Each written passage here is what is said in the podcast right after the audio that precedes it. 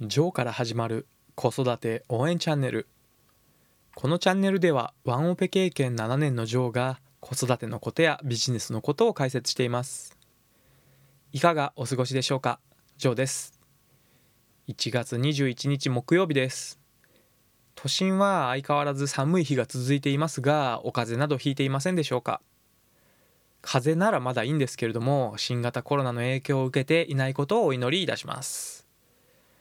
とは言ってもなんだか今回の緊急事態宣言は前回に比べるとあんまり緊張感を持っていない人が多いような気もします。飲食店なんかは夜がダメなら昼飲みでなんてことを言っていますがこれ面白いことを考えますよね。確かに午後8時以降はお酒を提供してはいけないというルールがあってそのルールを守ってはいるんですけれどもそのルールを守ることだけが正義と考えられていて本来の目的である感染者を増やさないという本質をこの方たちは考えていないということが言えるかと思います。とはいえ飲食業の方たちの立場からすればお店を守っていかなければいけませんしまたそこで働いている従業員の生活も守らないといけないというその方たちの視点での正義があるわけですから一概にお昼にお酒を提供したら絶対にダメですよと禁止するなんてことを一方的に押し付けるのもなかなかまだまだ考える余地があるのかなという気もします。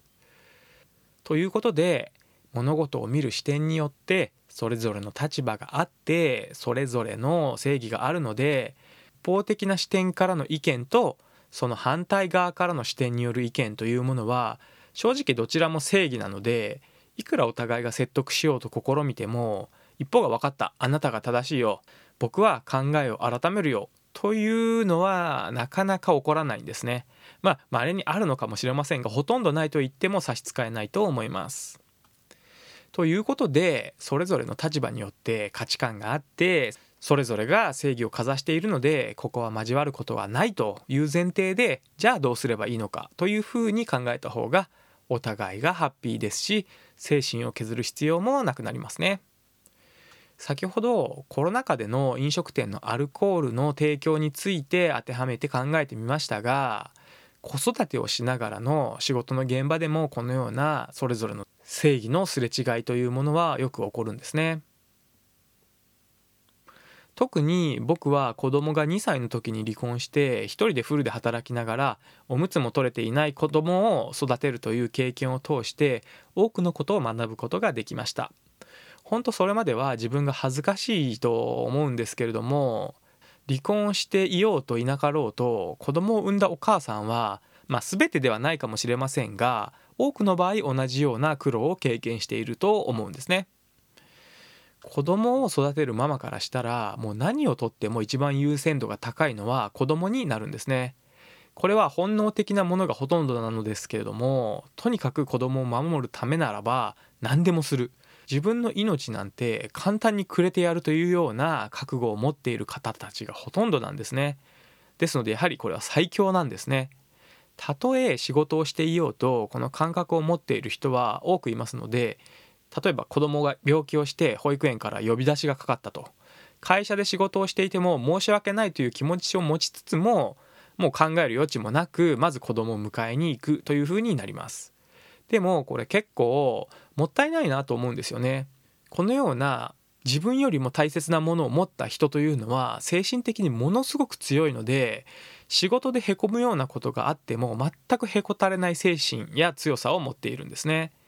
多分いくら仕事で大きなクレームをもらったとしても全く気にせずにケロッとしているようなこともあるかもしれません。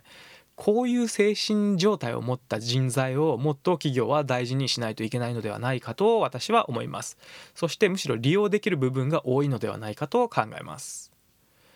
一方で会社側の立場から見るとそのように仕事に100%コミットできない状態のママやパパたちを責任者とすると結構リスクが生じてしまう側面もあるんですね。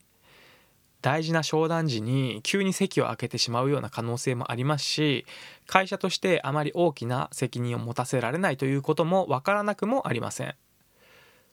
このそれぞれの正義というものはおそらくいつまでたっても交わることはないでしょう。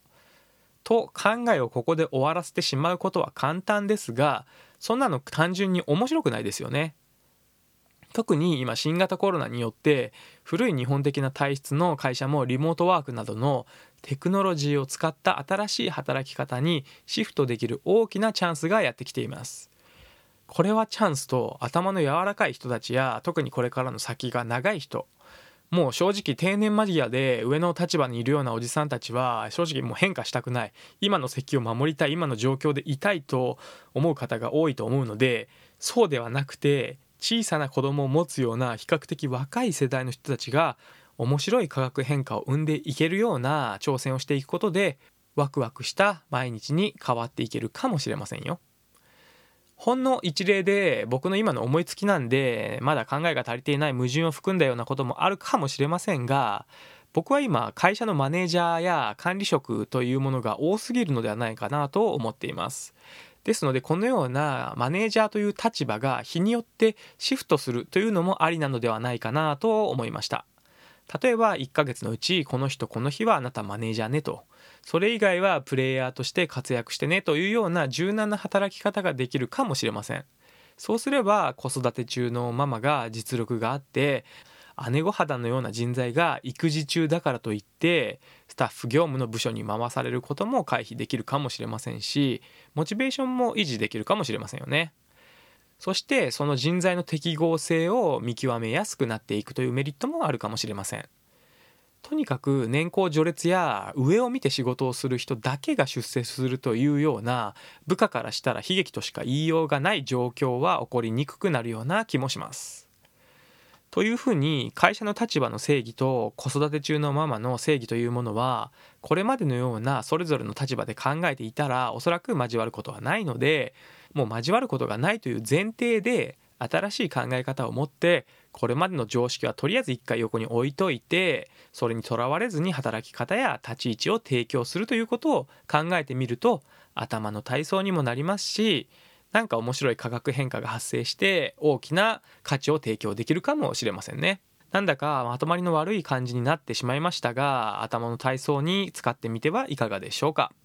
それではそろそろ終了しようと思います。今日も一日素敵な時間をお過ごしください。最後まで聞いていただきありがとうございました。じゃあまたね